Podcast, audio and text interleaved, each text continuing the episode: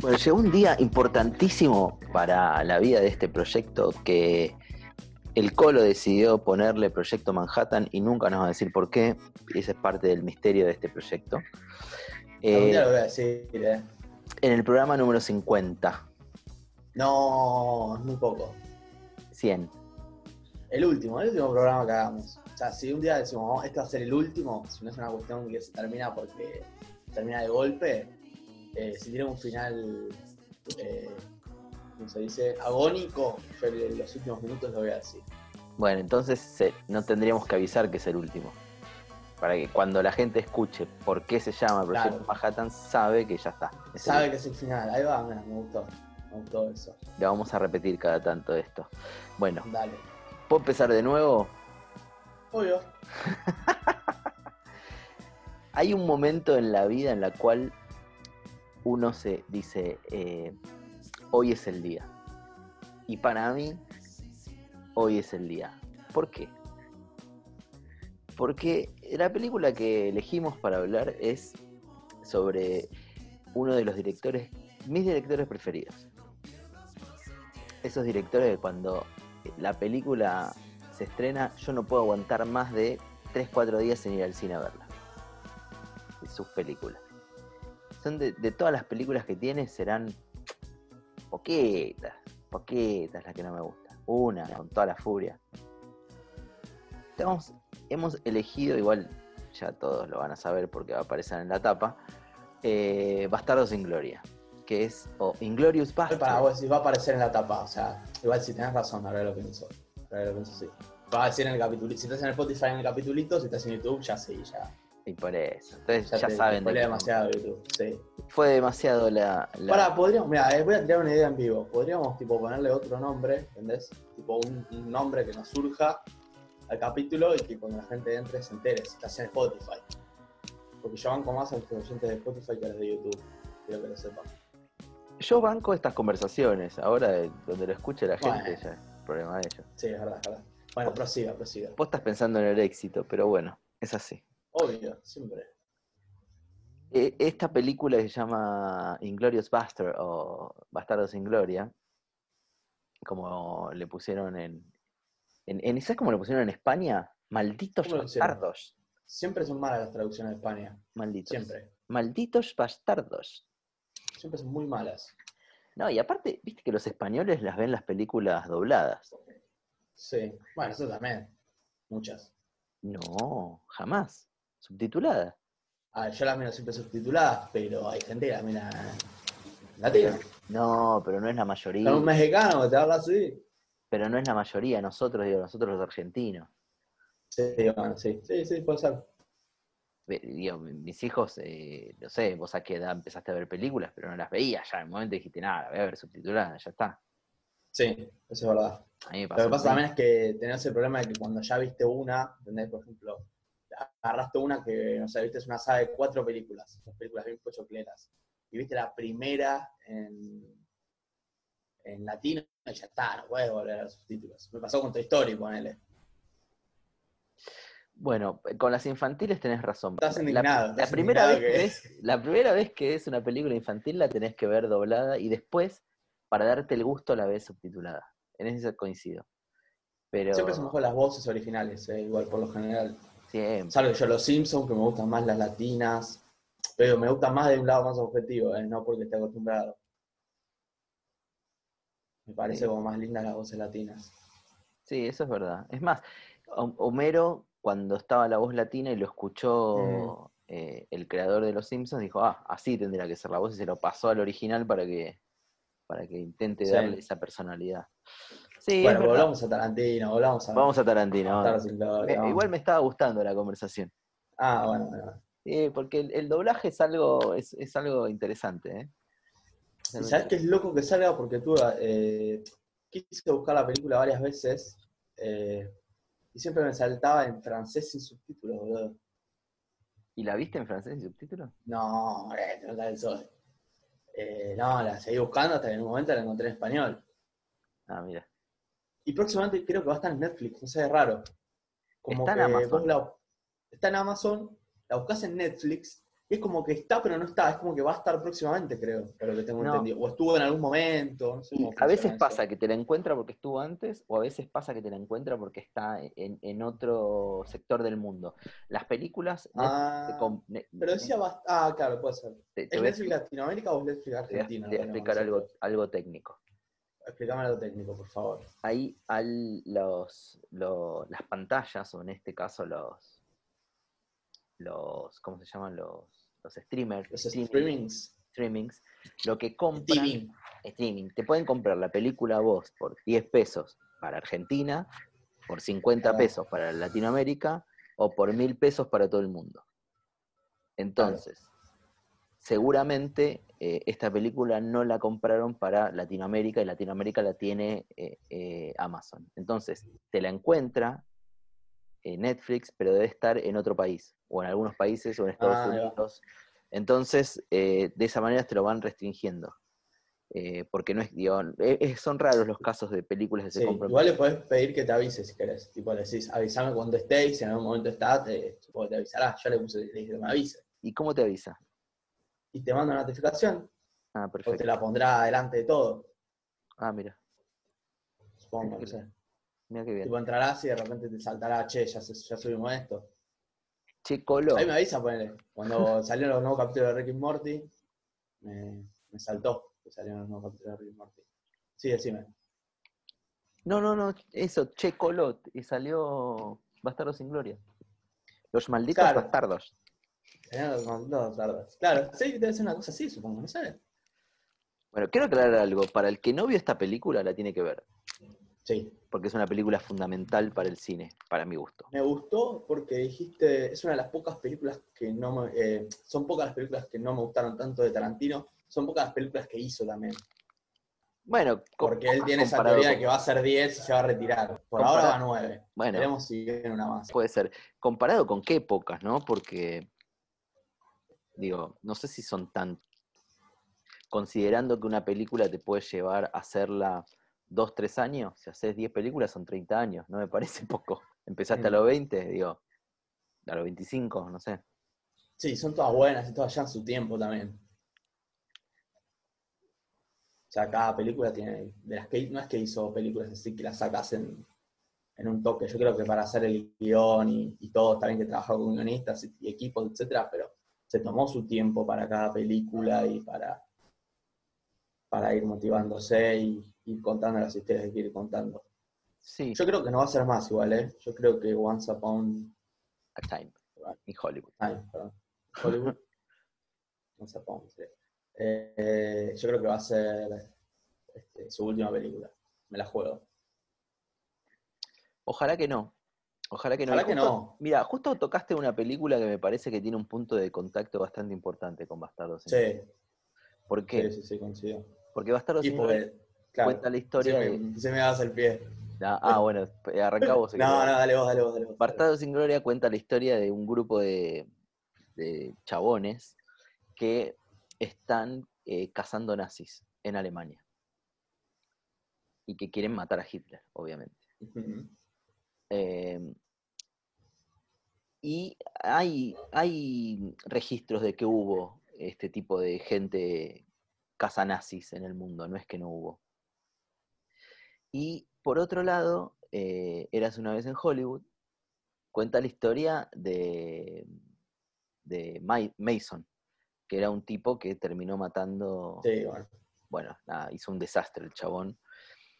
Desde un punto de vista un poco raro, desde un vecino, pero es como que termina modificando, termina modificando ese, Exactamente.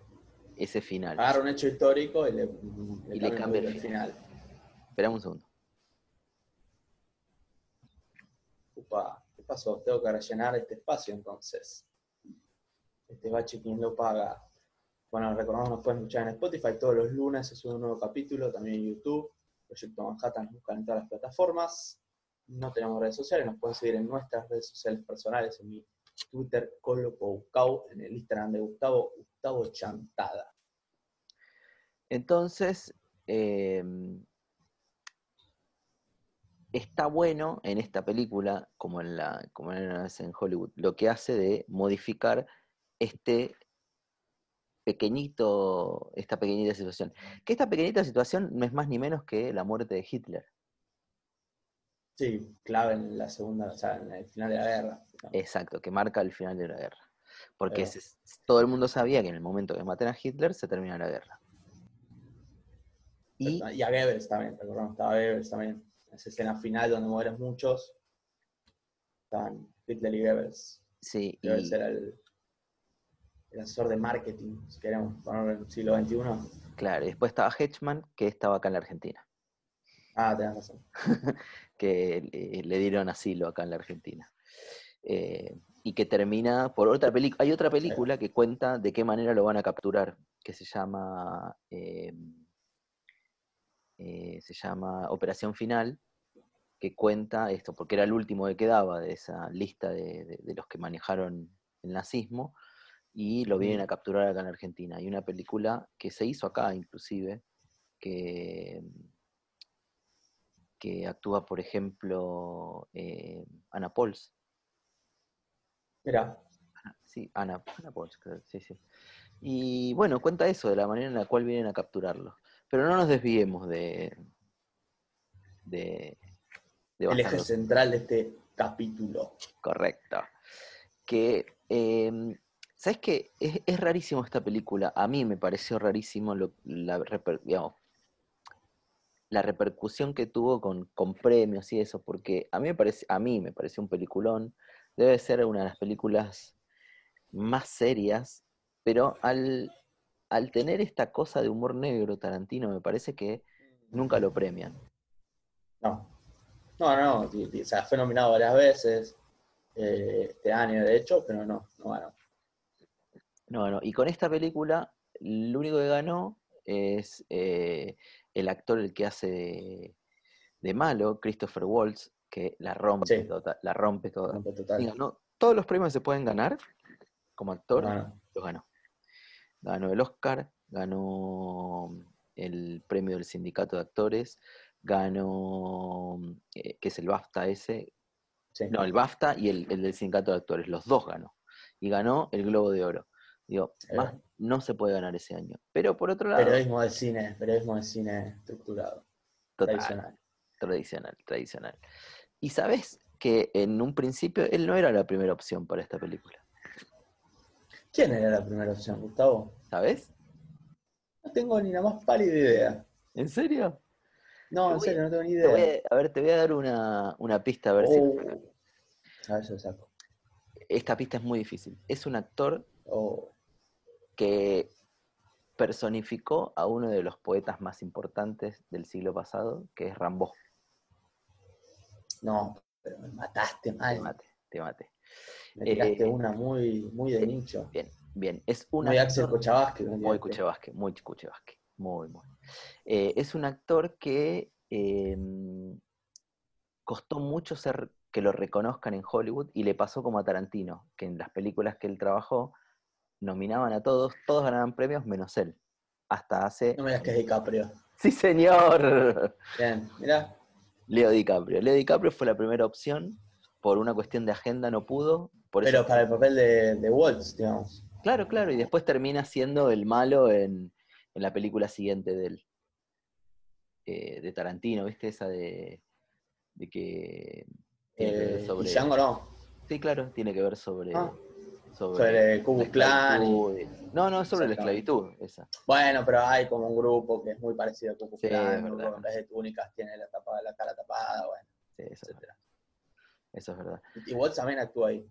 También, sí. Bueno, es el protagonista, Sí, es el bueno, junto a, a Django, El cazador. cazador. Pero no nos desviemos de esta película. ¿Cómo, cómo cuesta Claro. no desviarse, no? ¿Y por qué será? Bueno, Era, era la idea de Claro, no era la idea, exactamente. Este, bueno, esta película, exactamente. Sigamos. Yo voy a hacer una, creo que una gran acotación al final. voy tirando, estoy tirando el gancho para que se quede. Lo que, a mí lo que me, me encantó de esta película también es que tiene, está hablado en diferentes idiomas. Digo, cada uno tiene como su Sí. idioma original. Eso me, me, me- encantó. Me pareció lo, lo mejor, te diría incluso. Sí, Animo a decirte. exacto, que lo va manteniendo. Y Brad Pitt la rompe. La descosa. Bueno, no, es, no es nada nuevo con Tarantino, él cada vez que está la rompe. Eh, pero particularmente en esta película me parece que encuentra un personaje que es genial. Que es genial. Que es como medio así un tosco. Bueno, imita, imita en realidad el- la forma de hablar que tiene que tiene Tarantino, porque es de, de Tennessee, si no me equivoco, y hablan medio así, como habla él. Ahí va. Eh, y, y- ¿sabes qué? Tiene esta, esta, esta película, tiene para mi gusto una, una, un toque poético en el final cuando deciden que el cine mate al nazismo. Exactamente, eso yo quería recalcarlo también. Tiene un toque muy poético. Muy poético. Y me parece que eso nunca deja de, de tener Tarantino el amor por el cine y querer todo el tiempo demostrar que el cine es, es un arma cultural importantísima para cualquier ser humano. Ahí va. Y siempre tanta de, trata de darle, de darle relevancia a eso. Y eso me parece que está buenísimo. Sí, sí, sí, comparto. Este, me parece que, que es un- el mensaje está bueno y está bueno también que, que no sea tan, tan explícito, ¿no? Que, que haya que un poco leerlo entre líneas, porque yo creo que cualquier persona puede ver la película y no, no interpreta quizás esto que estás marcando, de que en, la- en las imágenes, digamos, el cine es un arma, se, ve como, se muestra como un arma, ¿no? Claro.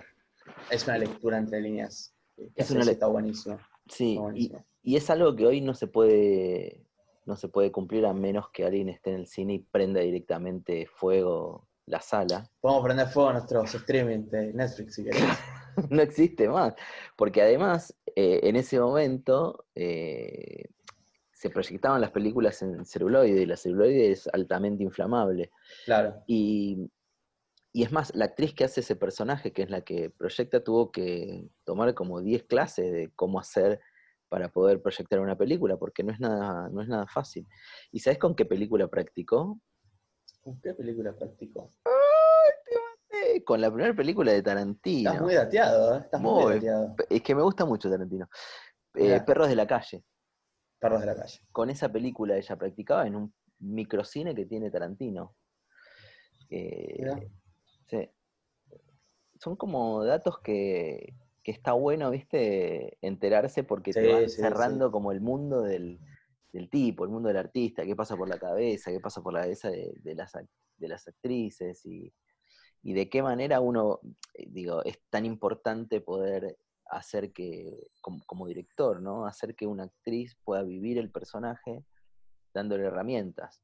Capaz que es una boludez, porque con tres planos le hubiese contado de otra manera, pero si la actriz sabe hacer, proyectar eh, celuloide, está buenísimo. Lo podés filmar y tenés una herramienta más para contar un personaje. Sí, es una sutileza, es una pequeña sutileza que suma y aporta. Sí. Y me parece que eso hace grande a, a- a directores como, como Tarantino. Em, otro de los proyectos que tenemos con el Colo son una serie de entrevistas. Y justo hoy entrevistamos a un, a un productor de. ¿Querés hablar de lo que pasó o lo vas a, lo vas a hacer No. como el boludo que Voy a hacer largo y... Voy a hacer el boludo. Dale, que dale porque la gente no ve mis caras, así que puedes seguir de largo. Bien. Y, y justo hablábamos hoy con, con el productor y est- estábamos como en la disyuntiva de si el cine se divide entre, entre ser un, un arte o ser un, un entretenimiento. Eh, y a mí me parece, y él dijo, es como medio eh, pedante decir esto, dijo él, decir que la- el cine se divide. en- Para mí sí se divide en un punto. Tiene, tiene claramente una división. No es lo mismo una película eh, independiente que va a ir a Cannes que una película que es eh, eh, in-game, por ejemplo. No es lo mismo. Para mí no es lo mismo. Pero Tarantino tiene cierta cosa que logra unir para mí los dos mundos. Porque hace películas que salen 70 millones de dólares como esta, pero no, no deja de tener la cosa artesanal. Y recaudó, y recaudó 320 millones. Sí, correcto. La Vamos, nene. Me está sacando los chistes y eso no me gusta. Y, y- y logra eh, entrelazar los dos mundos, me parece, porque es una, una película mainstream, digamos, una película muy grande, pero que tiene sutilezas de cine de autor, ¿no? Sí, sí, coincido. Parece que sí. Ah. Este, ¿Querés que haga un pequeño gran aporte? Me encantaría. Estoy ansioso porque me siento un, un pibe que le están pagando por hablar, y no es así. Este, ojalá, ojalá, ojalá. Qué feliz que sería. Eh, voy, a, voy a contarles, voy a pasar a proceder a contarles. Vamos a, a movernos un poquito al, mundo de la literatura. Y a mí me pasó que cuando vi esta película, esta vez, me recordó mucho a, a un libro de un autor argentino como es Rodolfo Fockwil. Creo que se llama Rodolfo. Tengo miedo de haberle errado. Ahí no me lo voy a googlear. Eh, eh, Rodolfo Fowell, muy bien. Qué acertado que estoy. Que se llama Los Pichiseos. ¿Lo leíste, Gustavo? No, no lo leí. Es un libro que trata un poco sobre Malvinas eh, y él cuenta la historia de un grupo de soldados argentinos este, que, bueno, que hacían un poco, eran como un poco, eran, como chantas, digamos, ¿no? Ellos como que negociaban con los ingleses. Eran como soldados que papeles figuraban muertos, pero que seguían vivos, entonces se escondían, eh, habían cavado como toda una cueva y se escondían en su cueva en su madriguera, le decían ellos. Bueno, y la historia va contando cómo ellos van negociando con los ingleses, sacando información sobre las tropas argentinas, etcétera. Y bueno, y me, ese grupo de, de personas me hizo acordar mucho a este grupo de soldados, este, estos soldados que combatían nazis en esta película que es Bastardo sin Gloria, y por eso los invito, si quieren, si les interesa, pueden ir a leer Los Pichiseos de Fowell, un gran libro. Es el papá de Gran, Vera Fowell. gran libro. ¿Cómo? Es el papá de Vera Fowell, Mira, si no me equivoco. No sé quién es Vera Fowell. No sé si Una actriz decirlo, y directora de Ah, cine. Eh, claro, ya hace mucho que no trabaja, entonces está como media fuera del circuito. Y ¿qué querés que te diga? tengo 18 años. No, no, sí, no me olvido, no me olvido. Te veo la cara y digo, "Uh, Ahí va. Dios mío. Casi 19. ¿Cuándo cumplís años, Colo? Cumplo en.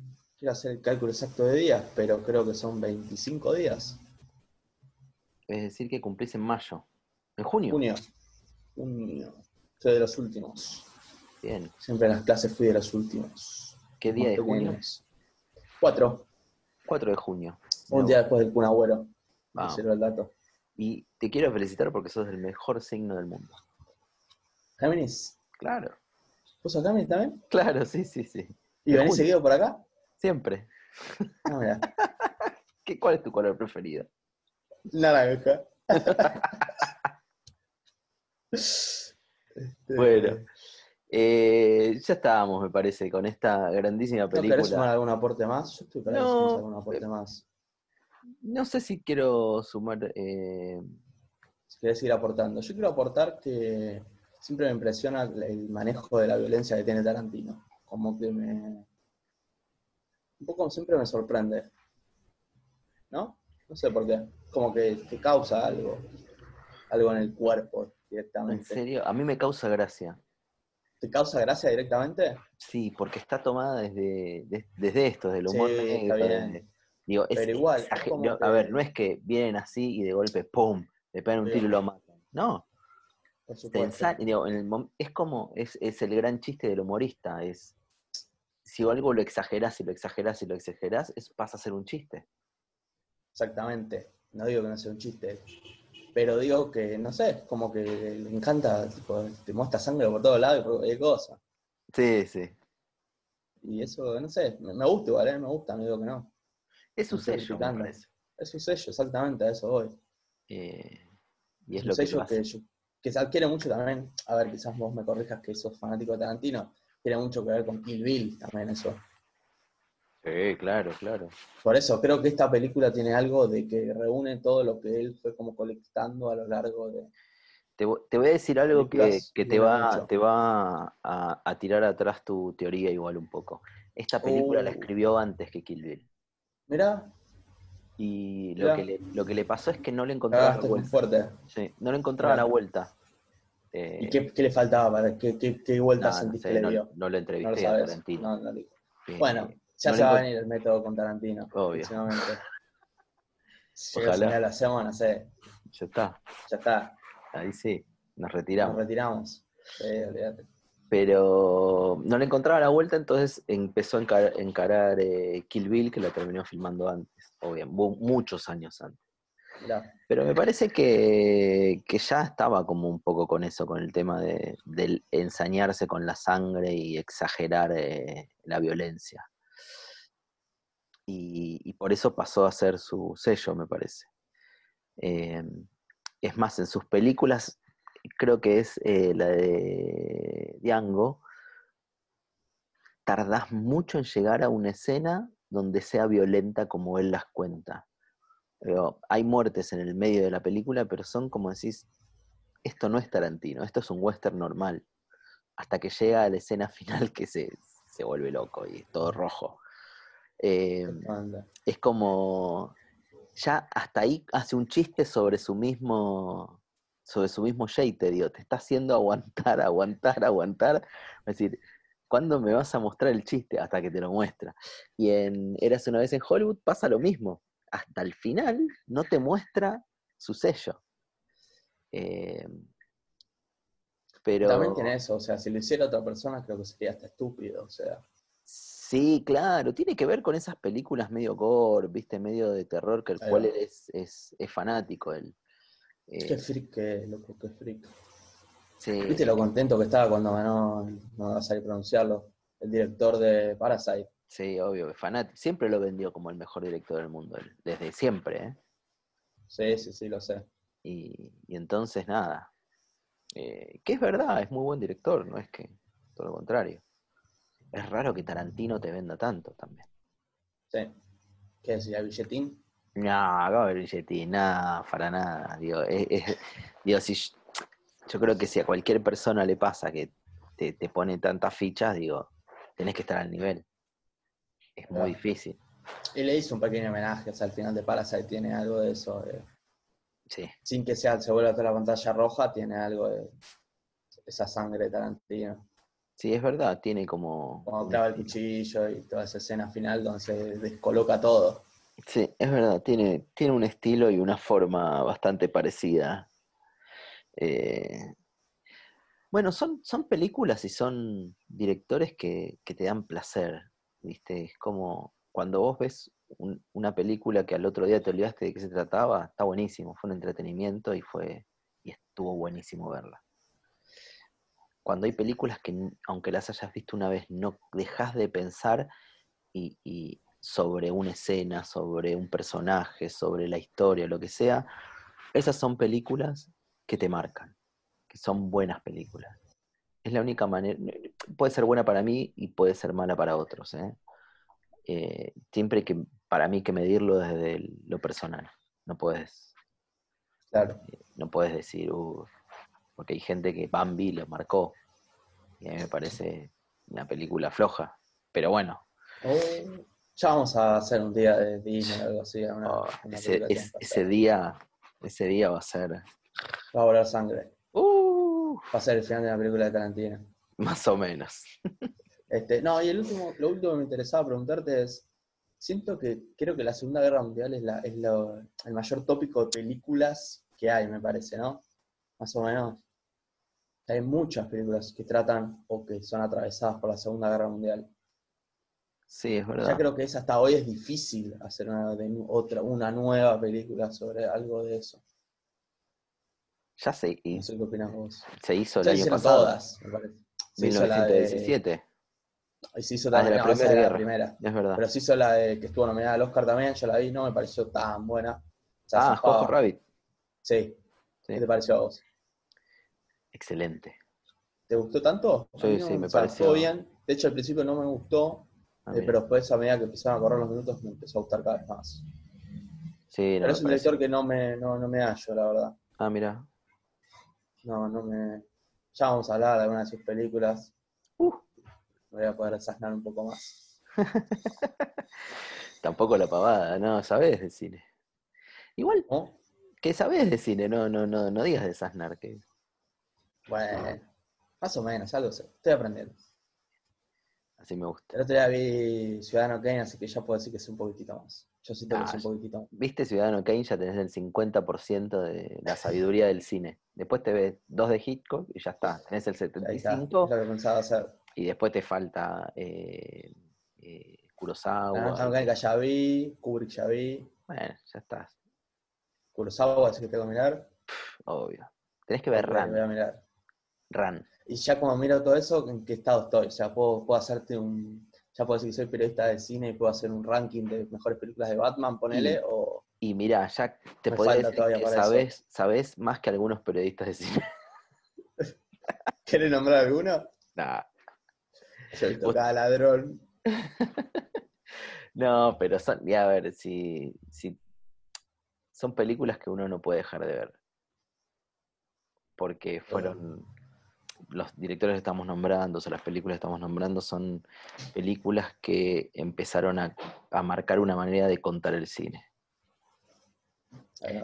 Eh, y, y fueron como hitos que, que, que nada, que, que cambiaron o la narración o la manera de producir, como hablamos antes de, de- de Star Wars, que se cambió la manera de hacer efectos especiales. Eh, Cameron es otro que cambió también la manera de hacer efectos especiales.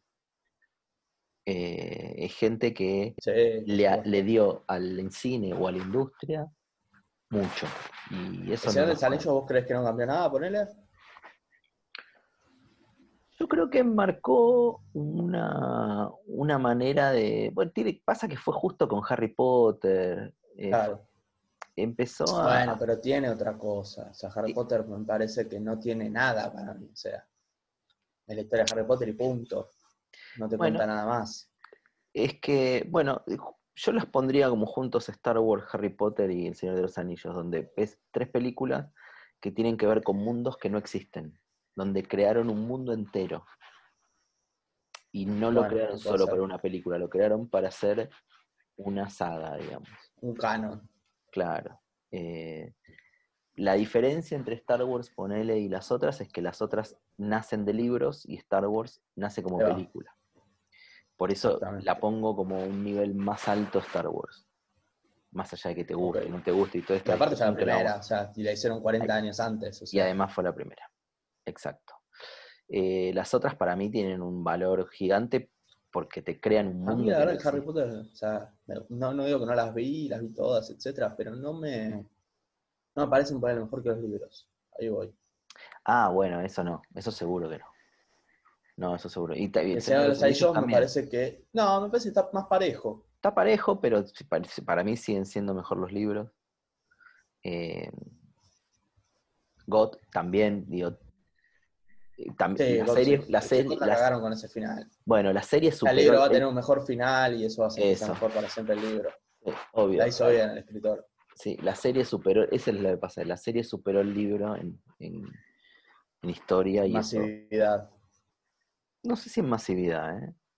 Ah, Ah, en masividad sí, no, miento. En ah vos decís razón. en, en el tiempo, En la historia del llegó al tiempo, final claro. primero. Claro, y eso es, es raro.